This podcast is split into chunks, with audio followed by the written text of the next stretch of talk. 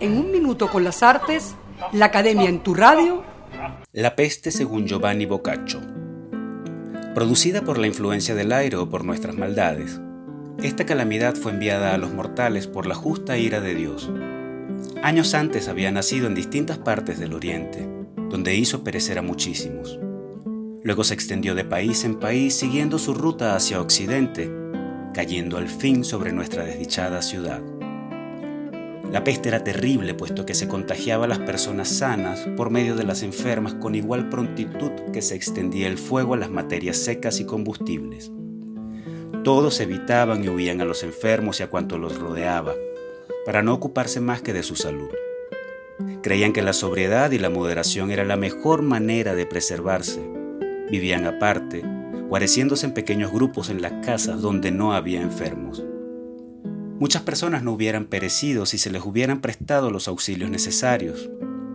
Fueron tantos los que a diario morían por la virulencia de la enfermedad y por la imposibilidad de procurarse los remedios necesarios, que era aquel el cuadro más horroroso que se haya visto o del que se haya hablado jamás. Cuántos hombres ilustres, mujeres hermosas y jóvenes amables y apuestos a los que Galeno, Hipócrates o Esculapio hubieran creído en un estado de salud perfecto, comieron por la mañana con sus parientes, sus compañeros, sus amigos, y cenaron por la noche en el otro mundo con sus antepasados. Esta descripción de la peste bubónica que azotó a la ciudad de Florencia, Italia, en el año 1348, pertenece al Decamerón de Giovanni Boccaccio, obra maestra de la literatura que apareció hacia 1353.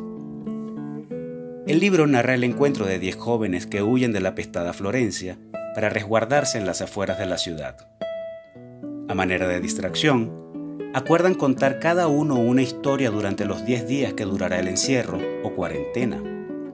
De esta forma, somos testigos de 100 cuentos que reflejan los vicios y fortalezas del hombre común sus virtudes y defectos, todos salpicados con fuertes tintes eróticos. Pero no se trata de cuentos procaces.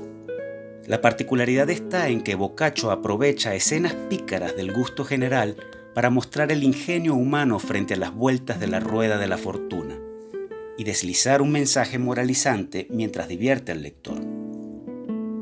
Así las cosas, sumergirnos en las páginas de El Decamerón es un buen antídoto contra la angustia de estos días, pues sus historias siguen sintiéndose tan frescas y divertidas como hace 700 años.